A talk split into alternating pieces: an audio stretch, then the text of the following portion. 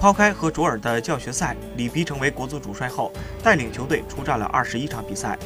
按照常规时间的结果，不含点球大战，里皮带队只拿到了六胜七平八负的成绩，胜率为百分之二十九。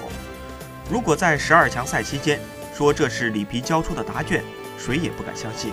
但十二强赛后，国足的自由落体让银狐成为新千年以来带队胜率最低的主帅，里皮被喊下课。这原本是一件不敢想象的事情。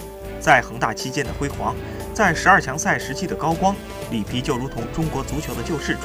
不过，两年时间用四千万欧的代价，只证明了一个道理：再大牌的世界名帅都无法拯救中国足球。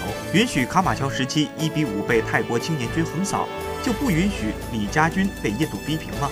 道理是一样的。一比五压垮了卡马乔，零比零平印度，会不会压垮里皮？